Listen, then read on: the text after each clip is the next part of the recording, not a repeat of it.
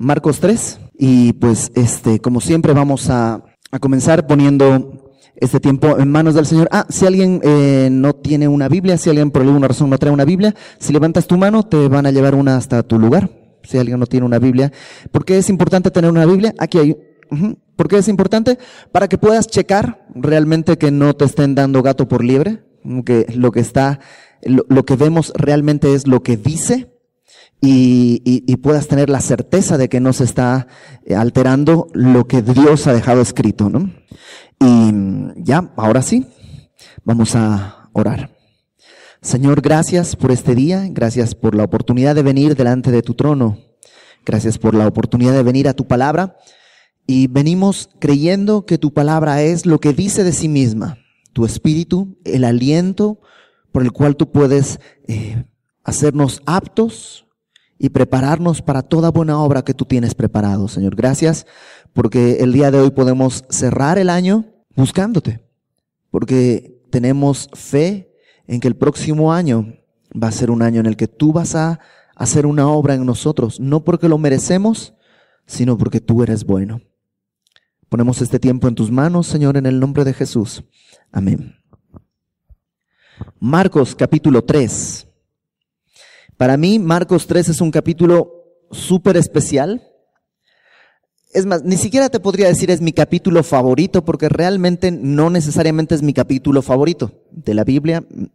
No es mi capítulo favorito, pero es un capítulo muy especial porque eh, un, un domingo de septiembre del 99, yo entré a Semilla de Mostaza y estaba el pastor Héctor Hermosillo predicando y estaba predicando Marcos 3 precisamente y ese día yo le entregué mi vida al Señor. Entonces eh, es un capítulo que tiene para mí una importancia bien especial y a la vez tiene una dificultad porque en mi cabeza resuena lo que escuché ese día. Entonces no importa cuántas veces lo lea y lo estudie, viene a mi mente todo lo que escuché ese día que fue súper, súper transformador, realmente revolucionó mi vida.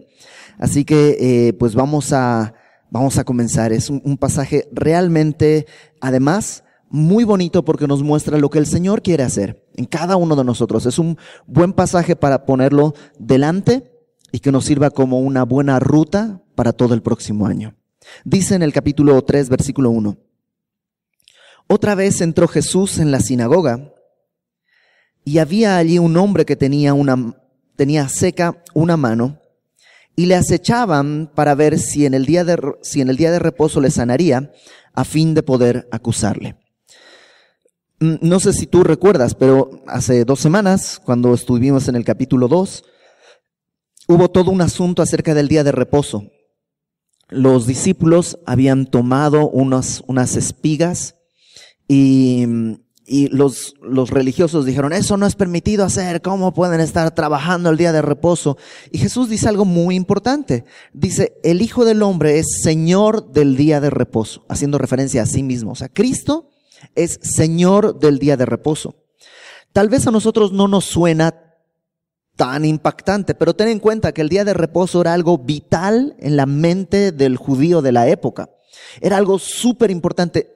Eh, no, no, no sé, eh, a lo mejor, y, quedándome muy corto, pero a lo mejor en México en particular vendría a ser algo así como el Día de la Madre.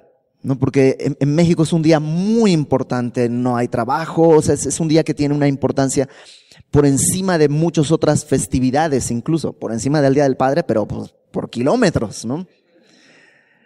Pero haz de cuenta que tienen esa festividad de esa importancia cada semana. Y entonces Jesús dice que Él es Señor incluso de ese momento tan célebre. Para los religiosos, para los fariseos, esa es una declaración que no pueden soportar. Entonces viene una nueva oportunidad, un nuevo sábado, un nuevo día de reposo, en que entra Jesús a la sinagoga y se encuentra con un hombre, un hombre que tenía seca una mano. No se sabe muy bien qué es esto de una mano seca, pero por lo que se puede entender y lo que los eruditos han logrado concluir, es que está haciendo referencia a algo que pasó en su mano.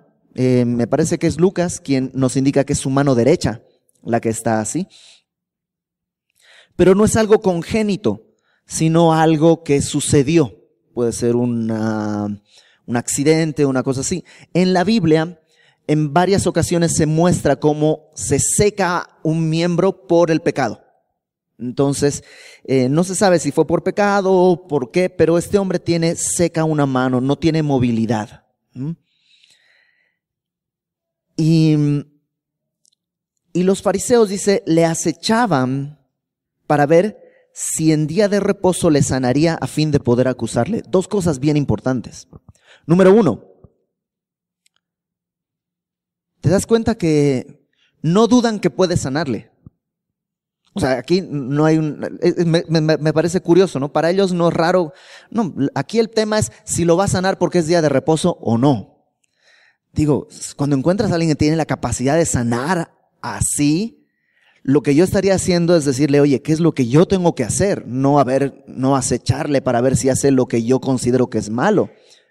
A lo mejor replantearía mis conceptos más que replantear sus conceptos, porque él es quien tiene poder. Entonces, eh, y número dos, em, es como un escenario montado. ¿no? Llega a la iglesia, saben que Jesús tiene, digámoslo así, una debilidad por la gente con necesidad. Entonces, como que lo preparan todo para que cuando llegue Jesús, ponen a este hombre que tiene la mano seca y lo están acechando. Literalmente es como eh, ver de reojo así, a ver qué va a hacer, qué va a hacer, qué va a hacer es curioso cómo em, el día de hoy también podemos tener esa misma actitud. Ellos están en una sinagoga, pero a lo, a lo mejor a nosotros nos sucede en una iglesia. Que venimos a la iglesia no a escuchar al Señor, sino a ver a quién podemos acusar. ¿No te pasa que llegas, bueno, a lo mejor no te pasa a ti, a otros, ¿no? les pasa que llegan a la iglesia y dicen, mm, no, no me gustó la alabanza, la alabanza no estuvo bien. No, y además, este, ah, mira, fulanita llegó tarde, siempre llega tarde, no puedes, y viste cómo vino vestida, y no sé qué, y ta, ta, ta, ta, Y en vez de venir a la iglesia a buscar al Señor y a escucharle, nos ponemos en este mismo papel, a ver, acechando a quién podemos acusar. Y esa es la actitud que siempre toman los religiosos. Los religiosos siempre están buscando cómo condenar a otro, porque esa es la mejor manera de sentirme bien. Cómo ver a otro, ah, es que yo no hago eso, es que yo no, pero en realidad estoy tratando de sentirme bien haciendo menos a los demás. Y aquí están estos hombres, en vez de venir delante del Señor, están tratando de sentirse mejores que Cristo. Entonces Jesús, dice en el verso 3, dijo al hombre que tenía la mano seca, levántate y ponte en medio. Lo primero que Jesús le dice a este hombre es algo fácil de hacer, porque este hombre tiene seca la mano, no tiene ningún problema en las piernas. Entonces le dice, levántate y ponte en medio. Es una instrucción fácil de hacer.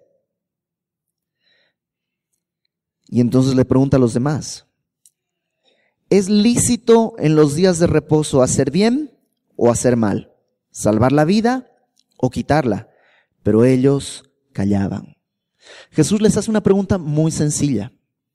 ¿Es lícito hacer bien o hacer mal en día de reposo? La respuesta cuál sería? Hacer bien.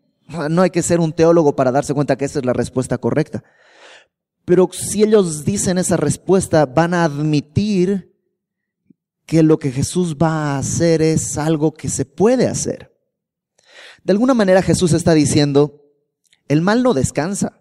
O sea, Satanás no toma un día libre, no dice, mira, son vacaciones, vamos a dejar a los de semillosos de Querétaro que descansen esta semana, no los vamos a tentar, como que esta semana nos la vamos a llevar tranquis. No, el mal no descansa. ¿Por qué tendríamos que descansar en el bien? La pregunta es un asunto, es, un tema de, de, de moral. Lo interesante es que Jesús hace lo, al revés de lo que tú y yo hacemos normalmente. Normalmente lo que hacemos es enfocarnos en lo malo. ¿Es malo hacer esto? Me invitaron a una fiesta. ¿Es malo ir? Me ofrecieron esto. ¿Es malo aceptarlo? Tengo ganas de hacer esto. ¿Es malo hacerlo? Sería mucho más sencilla nuestra vida si nos preguntáramos, ¿es bueno hacerlo?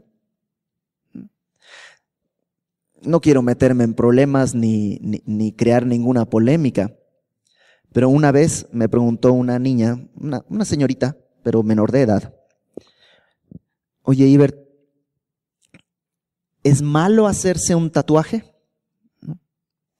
Entonces, mm, yo, de esas preguntas son preguntas que no importa lo que respondas, siempre alguien se va a ofender. Entonces, lo que le dije fue, mm, ¿qué te dicen? ¿Qué te dice tu mamá? Mi mamá me dice que te pregunte. Ok. Entonces le dije, déjame ponerlo al revés. ¿Es bueno hacerse un tatuaje? Porque vamos a suponer que no es malo pero es bueno. Es tu forma de presentar tu cuerpo en sacrificio vivo, santo, agradable a Dios. Y, le dejé de tarea eso, ¿no?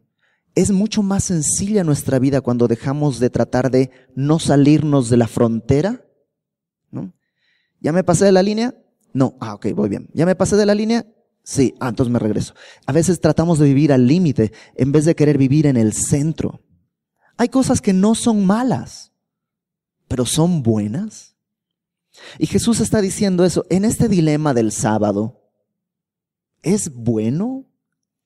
¿Es, lícito hacer bien o hacer mal? Y se enfoca en eso. Un religioso siempre va a fijarse en los bordes, en los límites. Esto está mal, esto está mal, esto está mal, esto está mal, esto está mal. Pero alguien que conoce al Señor va a estar buscando lo contrario. ¿Qué es bueno hacer? ¿Qué es lo correcto delante de Dios? ¿Qué es lo que a Dios le agrada? Aunque, aunque mi lógica, lo contrario no sea malo, pero le agrada a Dios. Entonces, este hombre tiene una mano seca. Jesús lo puso en el centro, lo cual además es ya curioso, porque ten en cuenta, cuando tienes un defecto físico, ¿qué es lo que quieres? Esconderlo. Normalmente si tienes un defecto físico lo que quieres es esconderlo de alguna manera. Este hombre tiene una mano seca y Jesús le dice, levántate y ponte en medio. Y pudo haberle dicho a este hombre, no, no Señor, no, gracias. No, ¿por qué? Porque me quieres exhibir. Pero este hombre obedece, sabe quién es Jesús. Lo obedece. Jesús hace esta pregunta, verso 5, entonces mirándolos alrededor con enojo, entristecido por la dureza de sus corazones, dijo al hombre, extiende tu mano. Cuando Jesús dice que mirándolos alrededor con enojo, es la única vez que en la Biblia aparece que Jesús estaba enojado. Yo sé que estás pensando en las mesas ahí en el templo y todo eso, pero ahí el texto no dice que estaba enojado. Acá sí dice que Jesús estaba, dice, mirándolos alrededor con enojo. Lo que no dice el texto, y a lo mejor podemos dejar ese espacio abierto, es que estaba enojado con ellos. No necesariamente estaba enojado con ellos. ¿Te acuerdas cuando Jesús está ante la tumba de Lázaro? Que dice, Jesús lloró. La gran pregunta es, ¿por qué lloró?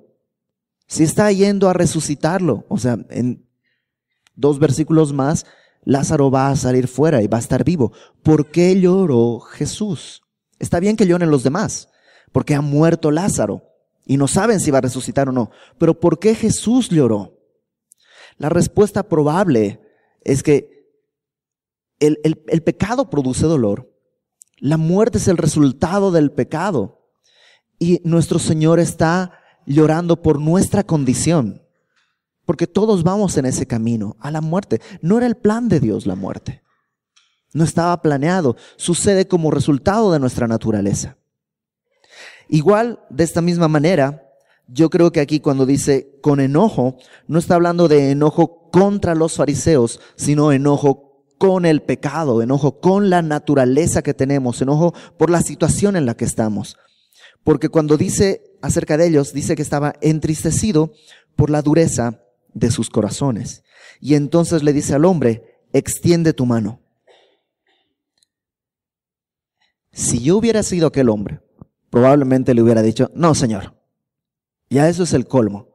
No solo me pones aquí al frente para que me exhiba y todos vean que tengo un problema en mi mano, si ahora, ahora me dices que la extienda, pues no puedo.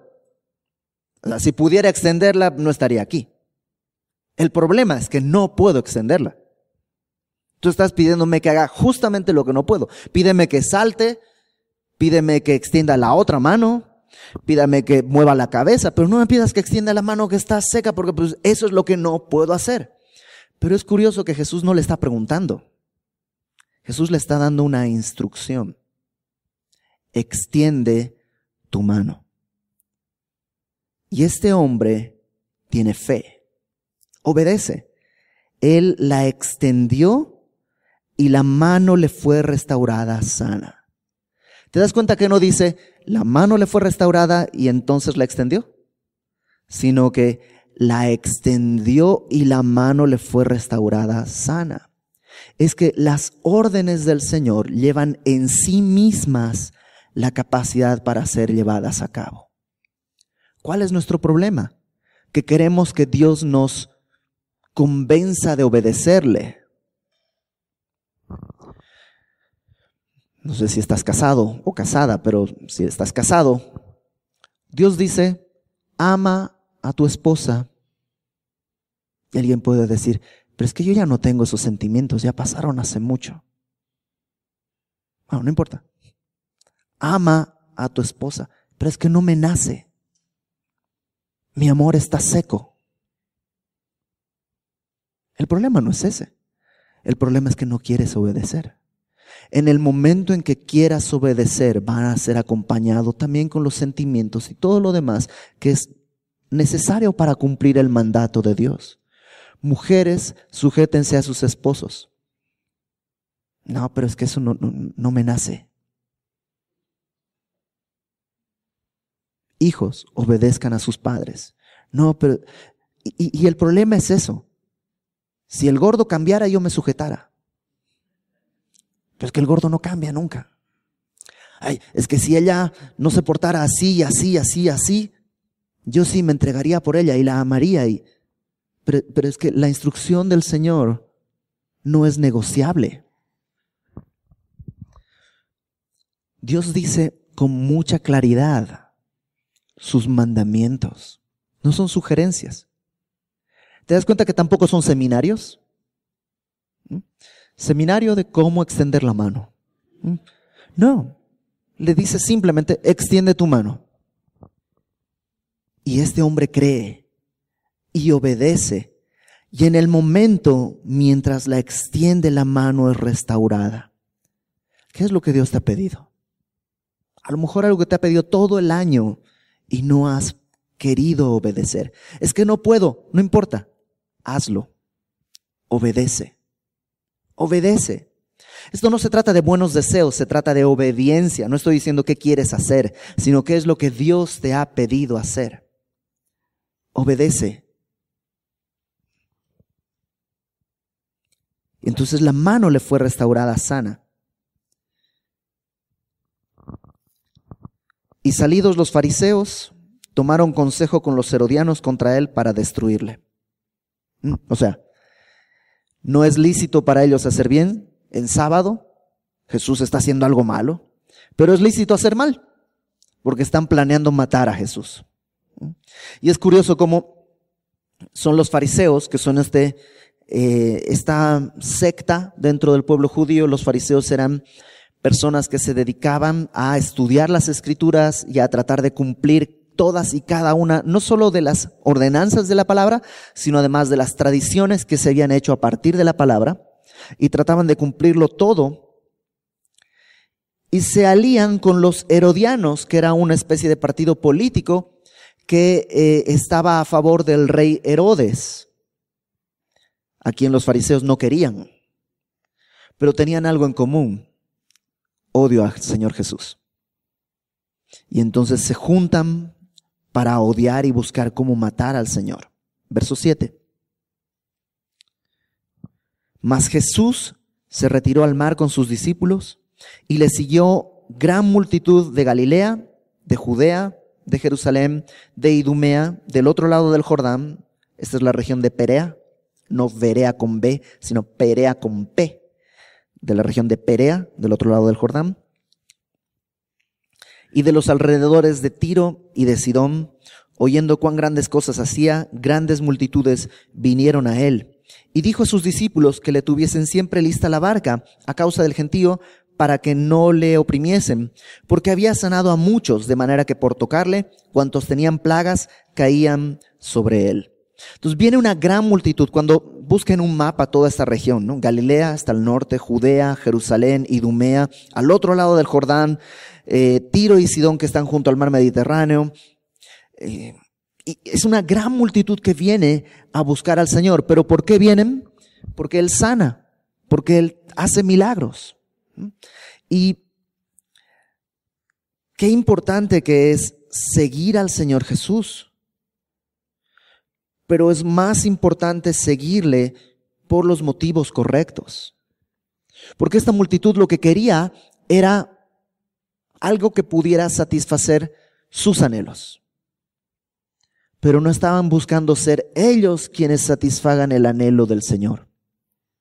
Para ellos el Mesías era una herramienta para cumplir sus expectativas, en vez de ser ellos e, en su anhelo una herramienta en la voluntad del Señor. Fíjate lo que dice en Juan capítulo 1. Acompáñame a Juan, por favor, el Evangelio de Juan, en el capítulo 1. Está eh, Juan cerca de, eh, perdón, Jesús cerca de Juan el Bautista, y hay unos discípulos de Juan el Bautista. Dice Juan 1.35. El, día, el siguiente día, otra vez estaba Juan el Bautista y dos de sus discípulos. Y mirando a Jesús que andaba por allí, dijo, he aquí el Cordero de Dios. O sea, Juan el Bautista dice, Él es el Cordero de Dios y señala a Jesús. Le oyeron hablar los dos discípulos y siguieron a Jesús. Verso 38. Y volviéndose Jesús y viendo que le seguían, les dijo, ¿qué buscáis? Interesante, ¿no? Como Jesús está caminando, el bautista dice, Él es el Cordero del que había hablado, el Cordero que quita el pecado del mundo. Entonces sus otros dos discípulos comienzan a seguirlo y Jesús se da la vuelta y les hace una pregunta muy importante. ¿Qué buscas? Oh, me estás siguiendo. Ok, ¿qué buscas?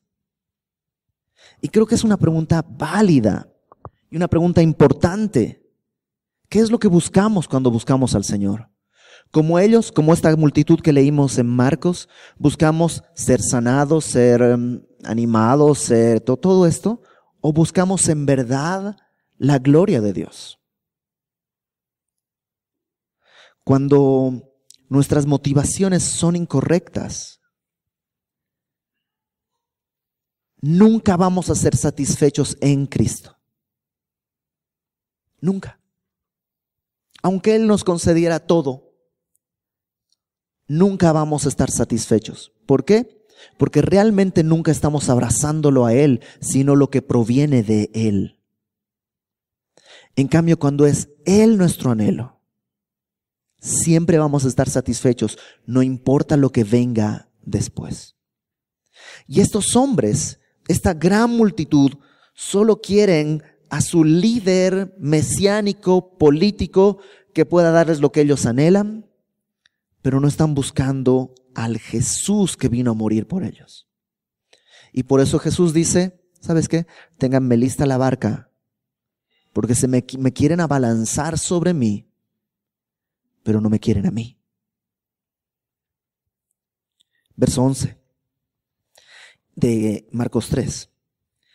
Y los espíritus inmundos, al verle, se postraban delante de él y daban voces diciendo, tú eres el Hijo de Dios. Mas él les reprendía mucho para que no le descubriesen. Y otra vez vemos esta misma escena. Hay espíritus inmundos, son algún tipo de demonio, que cuando ven a Jesús se postraban, daban voces diciendo, tú eres el Hijo de Dios. Pero Jesús les decía, cállate.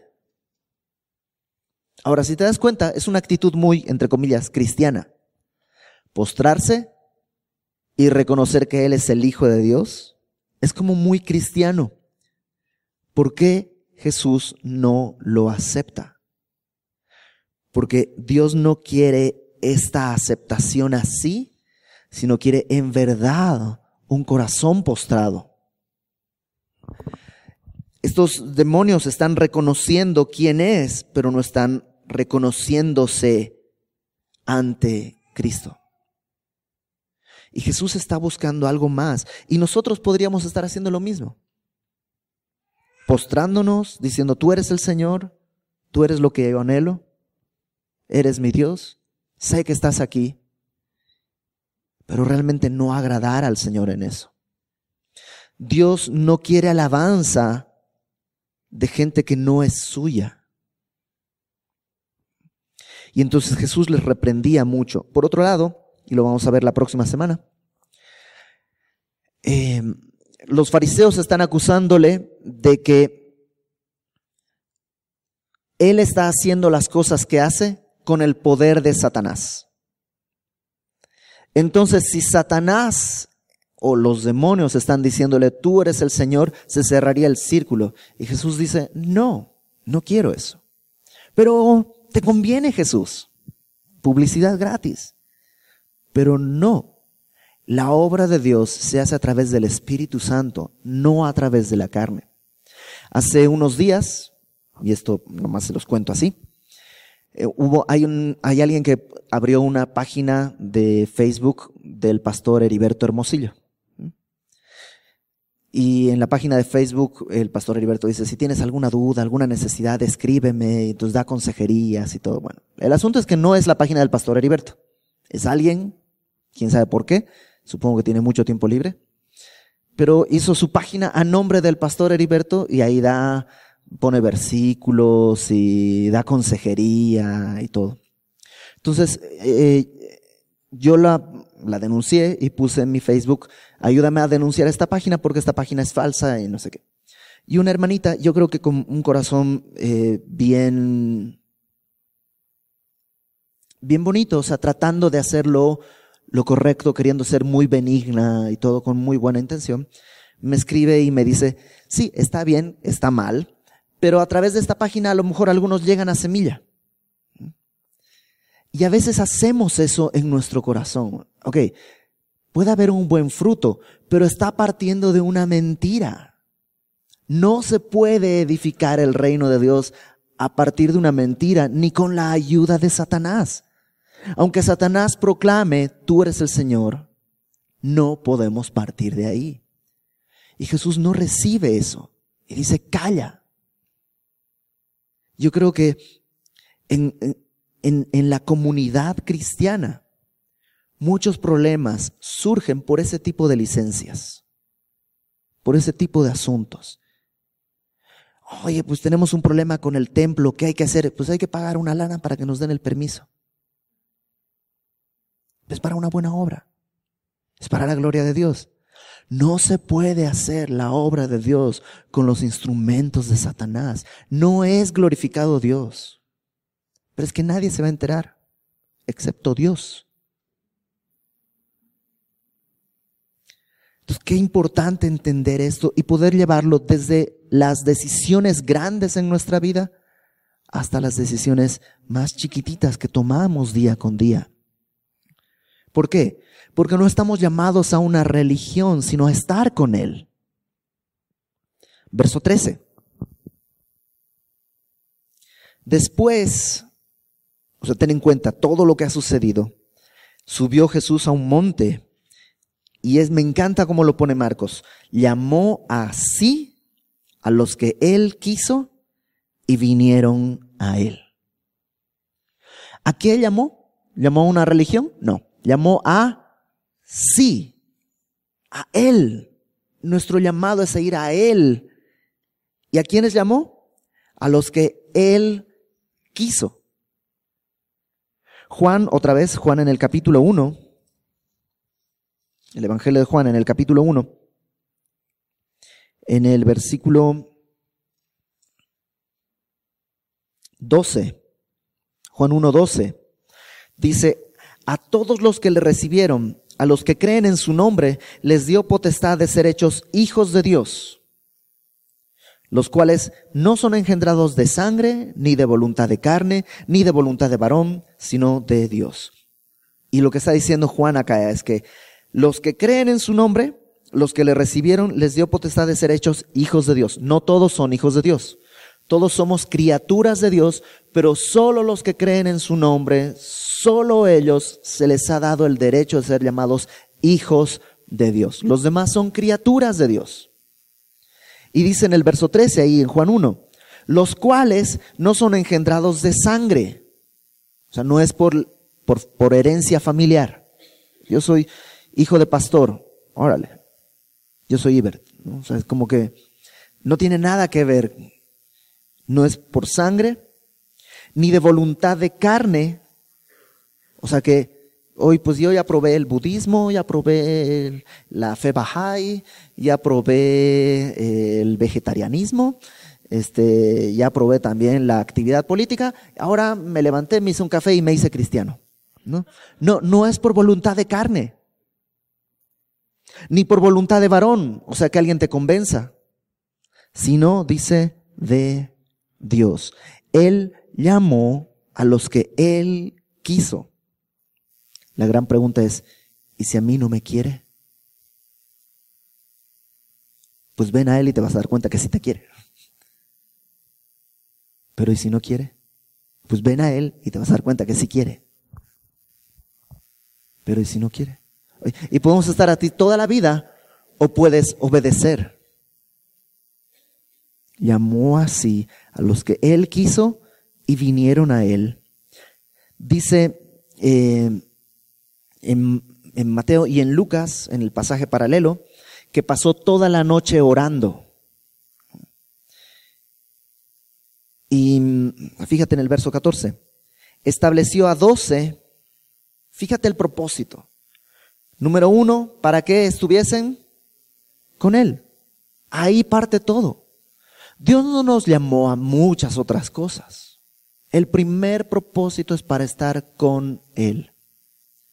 Tristemente, y esa es una gran tentación, y una gran tentación lo digo incluso por experiencia, olvidamos este propósito. Fuimos llamados para estar con Él. Muchas veces cuando Dios te llama al ministerio de alguna manera, empiezas a predicar, a enseñar y de pronto me vuelvo un activista, pero no estoy con él. Estudio la Biblia para enseñarla, pero yo no estoy con él. Pero es que tengo muchas actividades, Señor. O sea, tengo que atender la iglesia, tengo que hacer esto, tengo que hacer aquello, recibo gente, atiendo consejerías, esto, aquello, pero yo no te llamé a nada de eso. Te llamé primeramente a estar conmigo. Nada de lo demás funciona si esto no es real. Y en la vida de todos nosotros, si no estamos con los fariseos, o estamos con los que quieren algo de Él, pero no a Él. El primer llamado es, dice, para que estuviesen con Él. Y número dos, para enviarlos a predicar. Y número tres, para que tuviesen autoridad para sanar enfermedades y echar fuera demonios. Déjame ponerlo de esta manera. Número uno, estar con Él. Número dos, hablar de Él. Y número tres, mostrar el poder de Él. Y es en ese orden, porque eso es lo importante. Nuestra carne, ¿qué es lo que quiere? Al revés, ¿no? Quiero ver milagros o quiero hacer milagros. Luego, quiero predicar y quiero hablar de Él. Y al final, si hay tiempo, pues oro un ratito y hago mi devocional. Y cuando tiene que ser al revés. ¿Te das cuenta que cuando recién le entregas tu vida a Cristo, las cosas están derechas? Y lo que anhelas es a Él. Poco a poco te llenas de actividades y se va volteando. Y creo que es un buen momento para regresarlo y ponerlo como tiene que ser. Y fíjate a quiénes eligió. Y cuando leo la lista de a quiénes eligió, hay dos cosas que vienen a mi mente.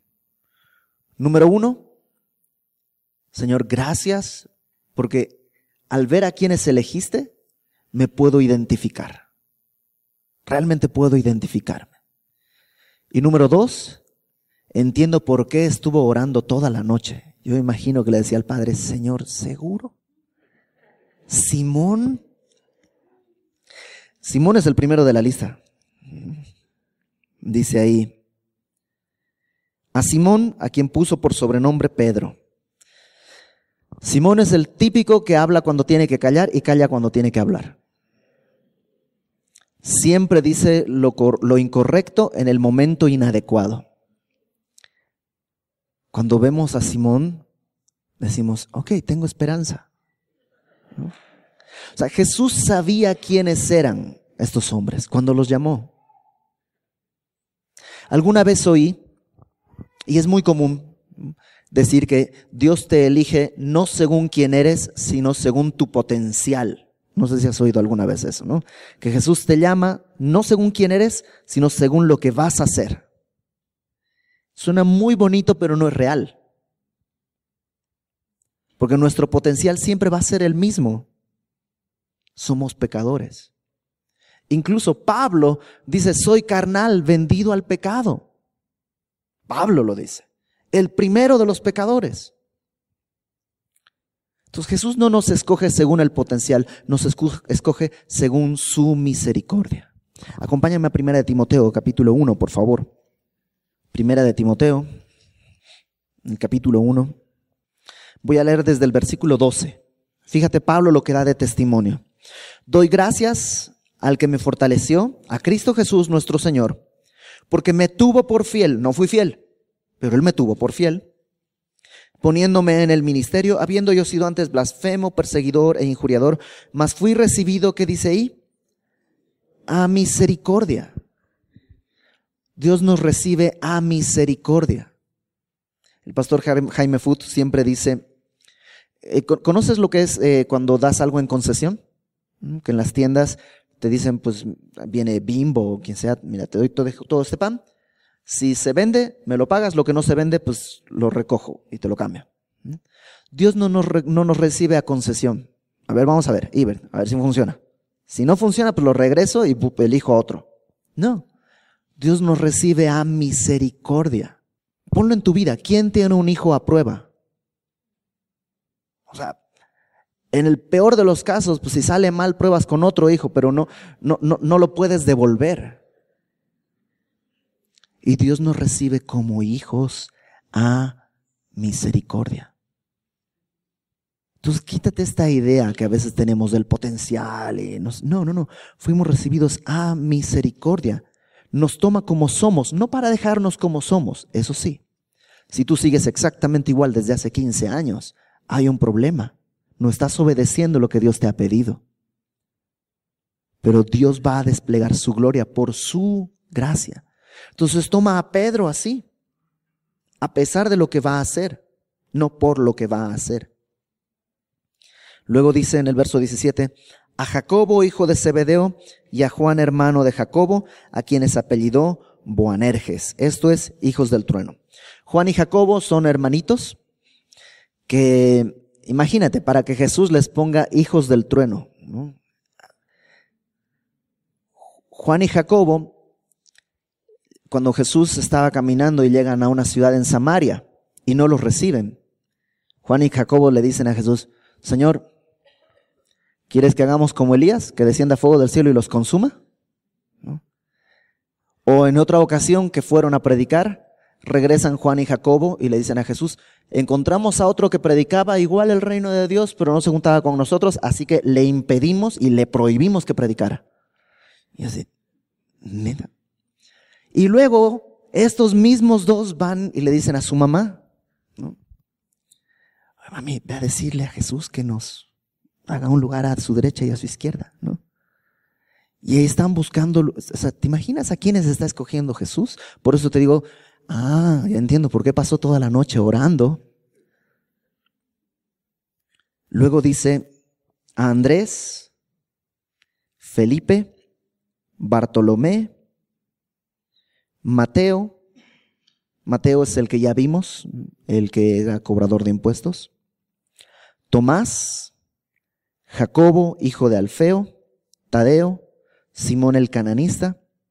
Cananista no es de Canaán, sino em, en algunas versiones se traduce como Simón Celote, que habla de un, era de un partido político radical, de un partido político que eh, buscaba el derrocamiento de Roma a través de la violencia, a través de eh, como un llamado a la revolución.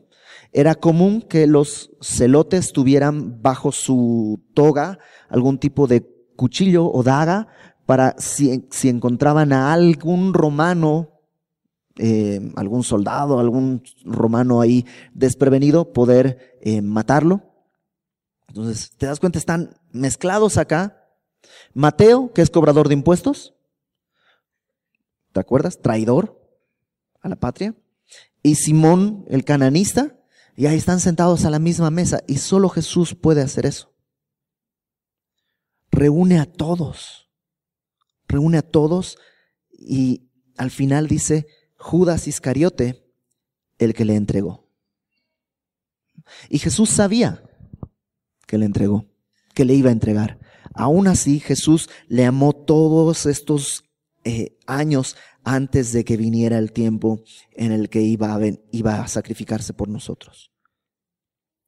Y el final de esta frase me encanta. Dice, y vinieron a casa, que es a donde Jesús quiere llevarnos. ¿Para qué vino Jesús a la tierra? para hacernos exitosos por 60, 70 años?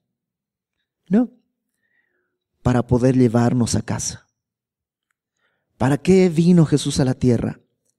Para que podamos ir no a una religión, sino a Él mismo. El día de hoy Jesús sigue llamando así a los que Él quiere.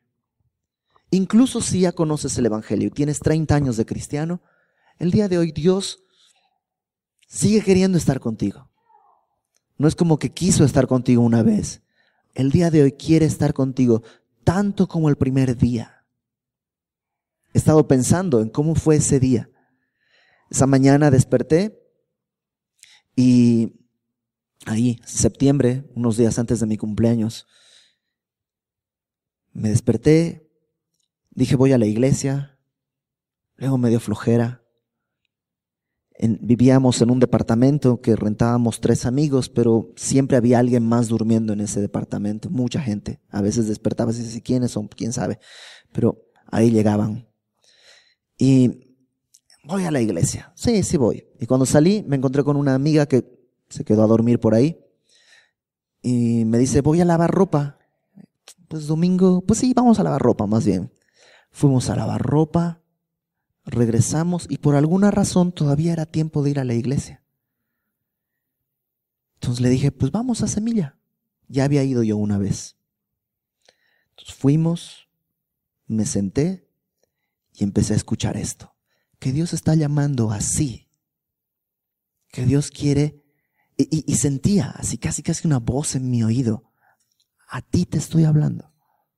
A ti, sí, sí, sí, es a ti. Y no es un llamado a una nueva religión, a, algo raro. ¿Mi vida iba a cambiar? Sí, tenía que cambiar. Pero Dios no quiere que cambie mi vida para estar con Él. Dios, Dios quiere que esté con Él y entonces Él transformar mi vida poco a poco. Así como estás, ven. Y si a lo largo de este año tú ya conocías al Señor, pero no has caminado bien, pero no has hecho lo correcto. Dios no cambia el llamado y sigue diciendo, ven a mí. ¿Por qué? Porque quiero, porque te quiero. No seamos como los fariseos, tratando de aferrarnos a nuestra religión, rechazando a Cristo por nuestra religión. No seamos como los que sí, sí, sí, sí, sí, sí, yo voy, depende, ¿qué va a haber de cenar? Vamos a buscarle a Él, porque Él nos está llamando. Y el día de hoy, como último miércoles del año, podemos decir, Señor, este año fue un desastre. Si juntara las horas que te he buscado, no llega ni a 24 en todo el año. Pero una vez más tú llamas a estar contigo el día de hoy. Señor, gracias. Gracias por tu misericordia. Porque así como llamaste a Simón, a Juan, a Jacobo, e incluso algunos discípulos, de cuyas obras no sabemos nada. Algunos de estos discípulos que, que tú llamaste no, no, han dejado nada escrito, no sabemos nada de ellos. No han dejado una herencia para la eternidad que podamos mirar o palpar. Pero para ti fueron importantes, tan importantes como para ser llamados, para estar contigo. Así, Señor, el día de hoy entendemos que tú nos llamas, no a dejar una marca en este mundo, no a dejar un nombre, sino a estar contigo. Y solo porque tú lo quieres, porque así lo has querido. Extiende tu mano sobre nosotros, Señor. Y el día de hoy podemos reconocer que hemos pecado que te hemos buscado por interés o que nos hemos aferrado a ritos y tradiciones, aunque sean buenas, pero no hemos estado contigo. Y queremos el día de hoy obedecerte. Aun si pensamos no lo puedo hacer, Señor, queremos obedecerte y buscarte, en verdad buscarte, aunque se haya secado por completa nuestra relación. El día de hoy tú vuelves a decir, levántate ponte en el centro y extiende tu mano. Y así lo hacemos, Señor. No porque tenemos la capacidad, sino porque tú nos lo pides y porque el llamado es hermoso. En verdad, Señor, en verdad lo hacemos. Creemos. Envía tu Espíritu Santo sobre nosotros y glorifícate hoy y mañana y el día siguiente glorifícate en nuestras vidas.